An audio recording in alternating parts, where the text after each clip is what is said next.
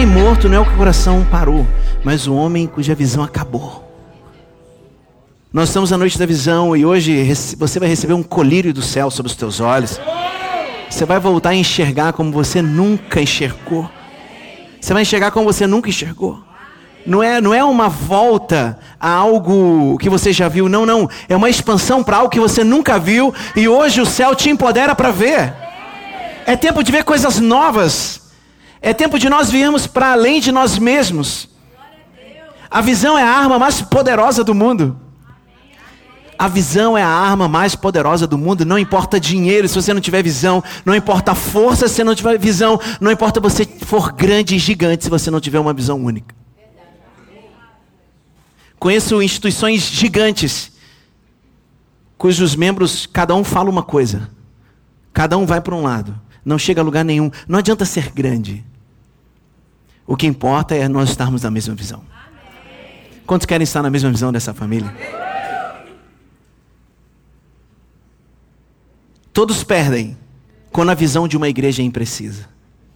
Todos perdem quando a visão de uma igreja é imprecisa.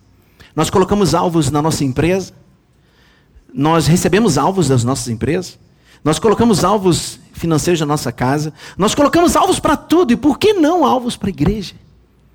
Por que será que durante décadas e séculos a igreja não colocou os seus alvos para que a gente pudesse caminhar em direção a Ele. Afinal de contas, nós só vamos para onde a gente está vendo.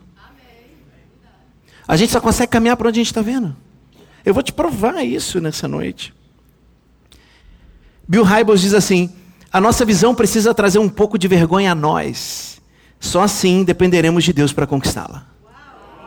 Vou falar de novo. A nossa visão Vamos ler? Está lá? Você consegue ler? Vamos lá no 3, 1, 2, 3. A nossa visão precisa trazer um pouco de vergonha a nós. Só assim dependeremos de Deus para conquistá-los. Uma vez uma pessoa falou comigo: não é melhor colocar alvos que as pessoas vão cumprir, elas se animam. Eu falei: não, é melhor comprar al colocar alvos que a gente dependa de Deus e que a gente vai passar uma vergonha no final do ano se a gente não cumprir. Se Deus não vier. Porque a gente precisa que Deus venha.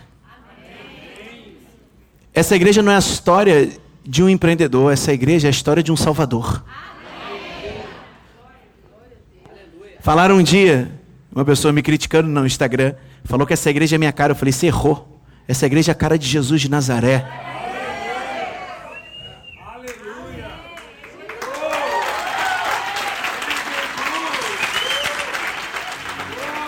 Agora é fato que quando as coisas são organizadas, aquele que é desorganizado fica ofendido.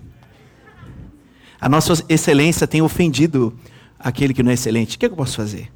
Nós vamos continuar caminhando para o nosso Deus que é excelente, que fez todas as coisas perfeitas. Aleluia! Balança o teu irmão e fala assim: você está num lugar de excelência.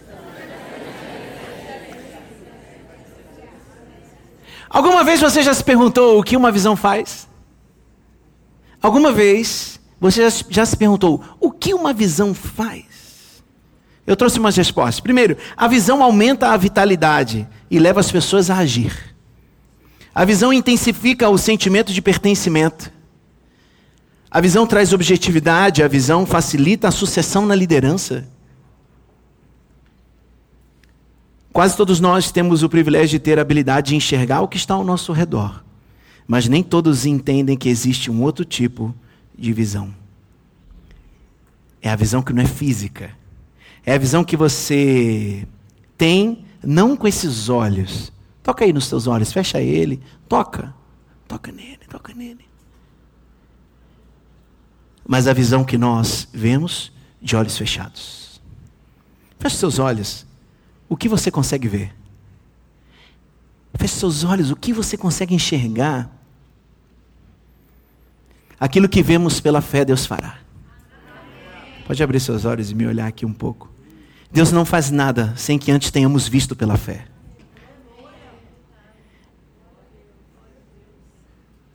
O que você viu quando você fechou seus olhos? Cada igreja tem uma visão dada por Deus. E hoje, como bispo, vou te trazer uma orientação. Nesse lugar a gente não fala mal de nenhuma igreja. Nenhuma. Nem a que você não gosta. Nem ela a gente fala mal, porque ela é de Jesus. A gente ora. A gente não fala mal de nenhuma autoridade. A gente ora. Somos uma família de pessoas que amam celebrar e não uma família de centenas de recalcados. Que precisamos criticar o outro para nos autoelogiarmos. Não, não, não somos assim. Nós já sabemos quem nós somos. Somos filhos amados de Deus e está tudo certo. É isso que importa.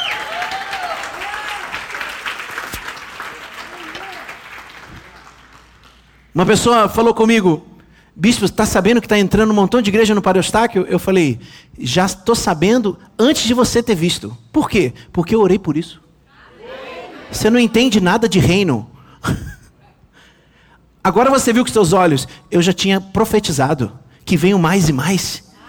Que venham mais e mais e mais e mais. Que fechem todos os botecos e que eles todos se transformem em igrejas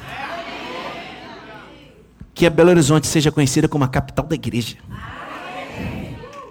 Lá no Rio a gente ouve, BH não tem mar, então nós vamos para o mar? Não. Nós vamos para a igreja.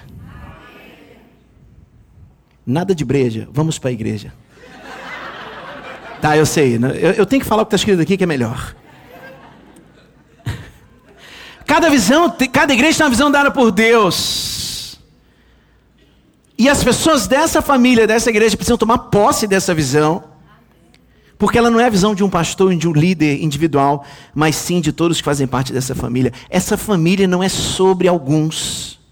Essa família não é sobre alguns poucos talentosos, mas é sobre um corpo unido, tomando passos de fé e entrando no lugar que Deus preparou para a gente entrar. A pergunta que eu tenho para você: já começou a ver o nosso novo lugar ou você acha que a gente vai ficar aqui por muito tempo? Eu tenho uma mania de acreditar nos profetas. E desde o primeiro dia os profetas falam: É, não vai ser que não, hein? Eu falo, ah, vem. Mas eu preciso que você adquira essa visão de começar a tomar paz, posse do nosso novo campus. Para onde nós vamos? Ah, bicho, mas está tão gostoso aqui. Não, não está não. Já está apertado. Hoje nós colocamos todas as cadeiras possíveis e está lotado, está cheio, abarrotado. Só que Deus tem muito mais cadeiras para nós. Muito mais cadeiras para nós. A Bíblia sempre nos desafia a não viver por vista, mas viver pela fé. Quantos amam a palavra de Deus aqui? A palavra de Deus é inerrante palavra de Deus. A Bíblia é inerrante palavra de Deus. E ponto final, não discutamos isso mais. Ela é a palavra poderosa e nós a amamos. Aleluia. 2 Coríntios 5,7, o apóstolo Paulo diz: Porque vivemos por fé e não pelo que vemos. Uau, a igreja que eu vejo. A igreja que eu vejo. O vídeo, a igreja que eu vejo, não é um vídeo de abertura, é um vídeo de profecias. Não é um vídeo para te entreter, é um vídeo para te inspirar.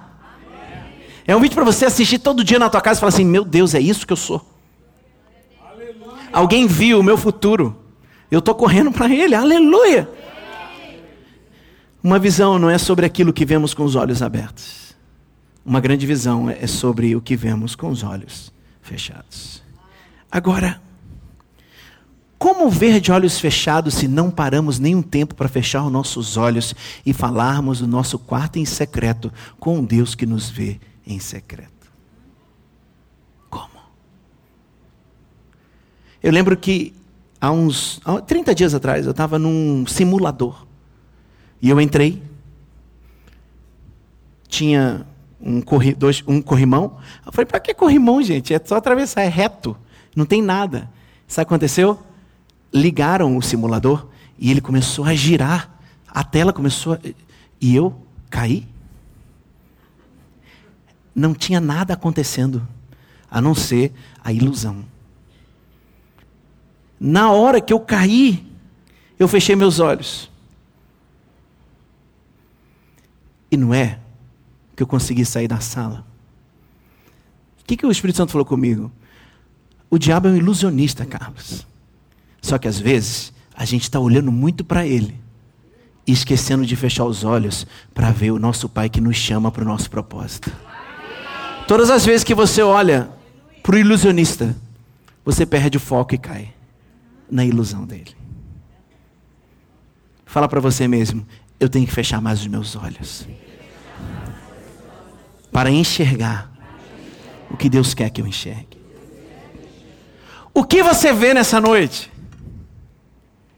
É Deus quem está determinando o que você vê, ou é a tua situação que está governando a tua visão?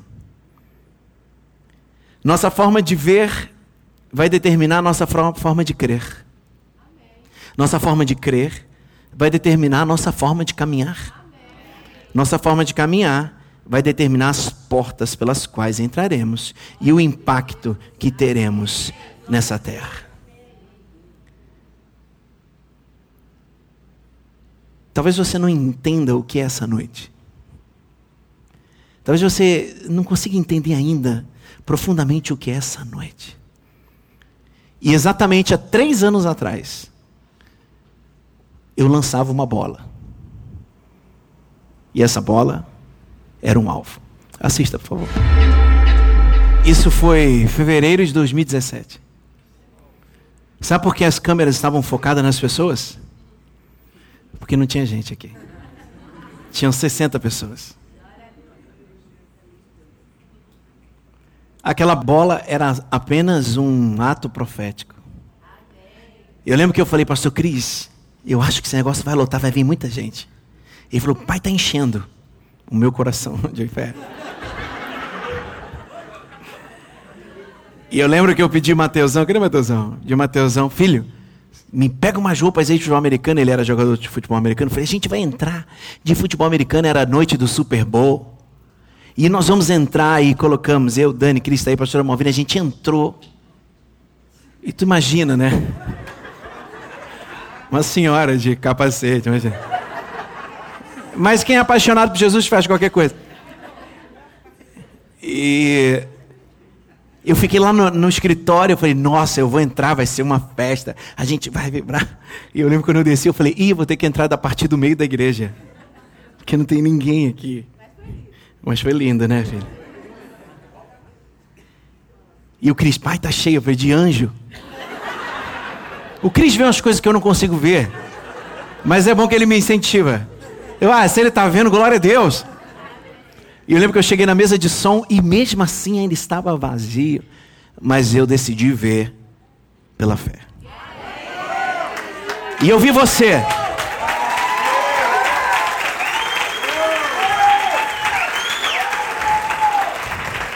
Eu te vi antes de você me ver. Eu sonhei com você.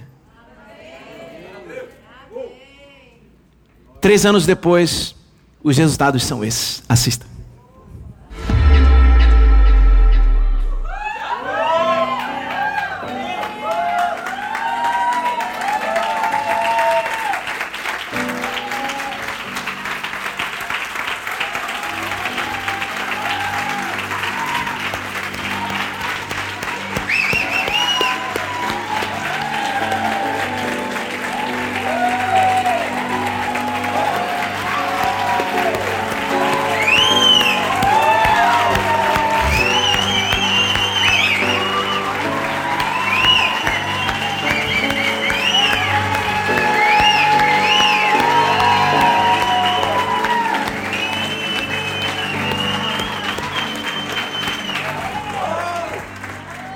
E a pergunta que eu tenho para você é: você está vendo o quê?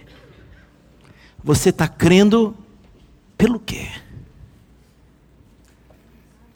O que você vê para sua família, para sua igreja, para sua comunidade, para o seu país? O que você vê? Deus te deu uma fé para você ver coisas impossíveis sendo realizadas. A fé existe para isso, para o impossível. Só eu sei quanto foi frustrante entrar até o meio da igreja sem ninguém. Só eu sei como é gostoso ver você aqui.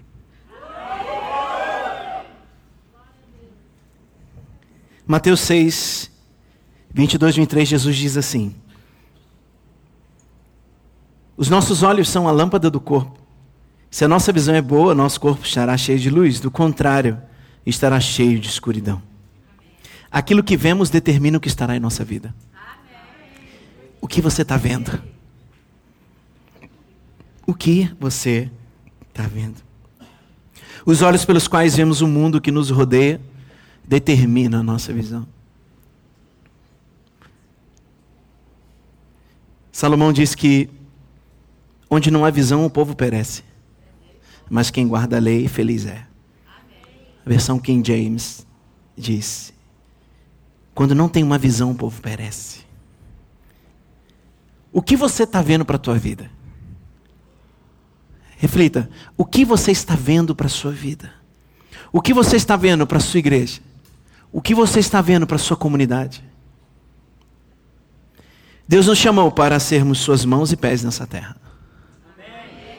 Vou falar de novo. Deus nos chamou para sermos suas mãos e pés nessa terra. Ele nos chamou para impactar comunidades, cidades, países. Ele nos chamou para progredir, para prosperar, ganhar pessoas para a causa do nome dele e compartilhar o seu amor generosamente. Pelo que você está orando?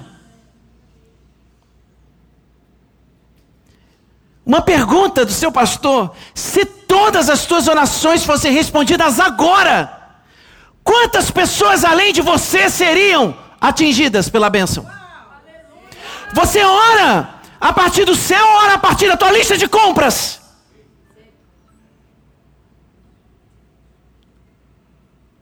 Eu nasci no mundo dos negócios. Fazer negócio para mim é uma coisa banal. Empresa crescer, empresa quebrar, empresa crescer de novo, empresa quebrar, empresa crescer e quebrar, para mim isso é igual beber água. Nasci nisso. Não tenho medo nenhum disso. Mas um dia, Deus me deu uma visão diferente da que eu via. E essa visão era sobre pessoas e não mais sobre números.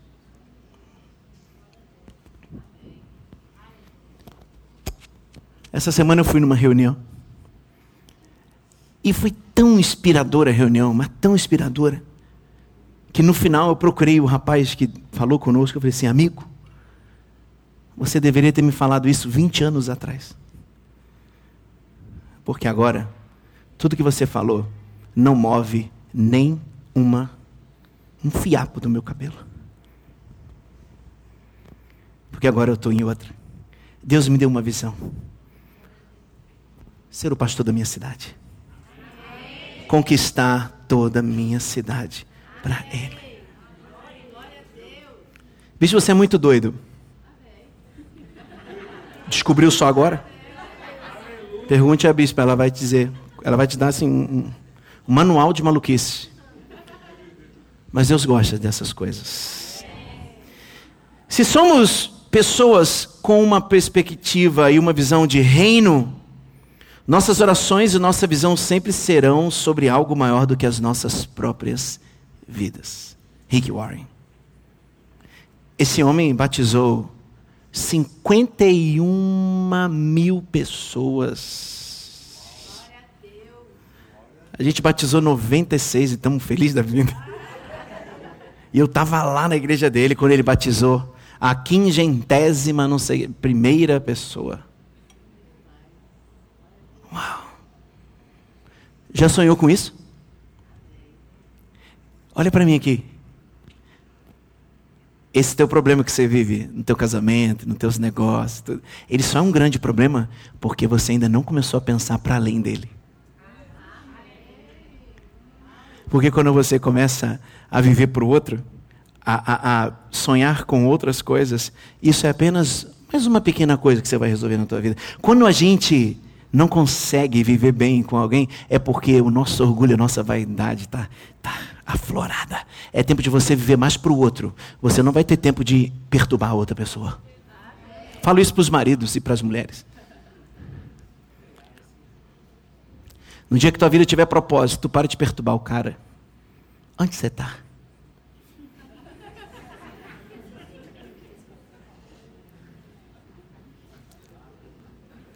Quem vive para o outro não tem preocupação quanto ao que pensam de você. Um dia eu entrei no meu, um dia eu estava no meu carro, minha sogra entrou, colocou o cinto e falou assim: Hum, de quem é é esse cabelo aqui, Carlos? Eu falei: É loiro e grande, imagina. Ela. Foi só para te testar.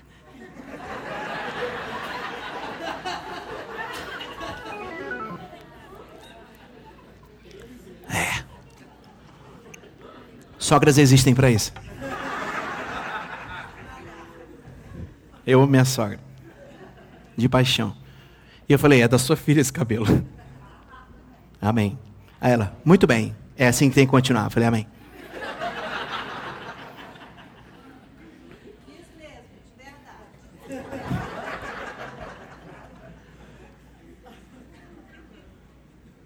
Eu lembro quando eu fui pedir a Dani em casamento.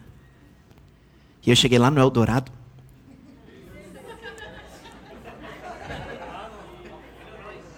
Bravíssimo. Cadê? Tô brincando, pronto. E eu entrei no Eldorado, parei meu carro, subi e eu fui pedir a mão da Dani. E eu achei que havia uma bronca, né? Menino. Não. Veio uma profetisa, botou o dedo na minha cara e falou assim: escuta aqui. Presta atenção, você ver que vai conectar com essa noite. Escuta aqui. Se for você, mocinho, eu já te vi desde quando minha filha estava na minha barriga. Uma visão governa tua história.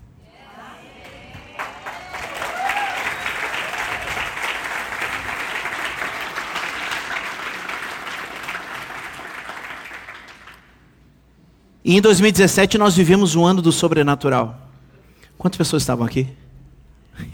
Quase ninguém. Em 2018 nós vivemos o ano de amar.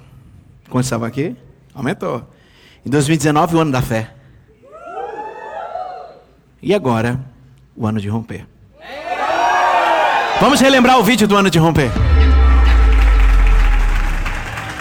Bem-vindo aos seus melhores anos! Bem-vindo! Tudo que você viveu até agora será uma ínfima parte de tudo aquilo que você vai viver.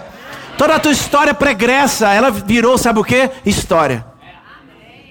A partir de agora, você é uma nova pessoa. Você pode construir tudo novo.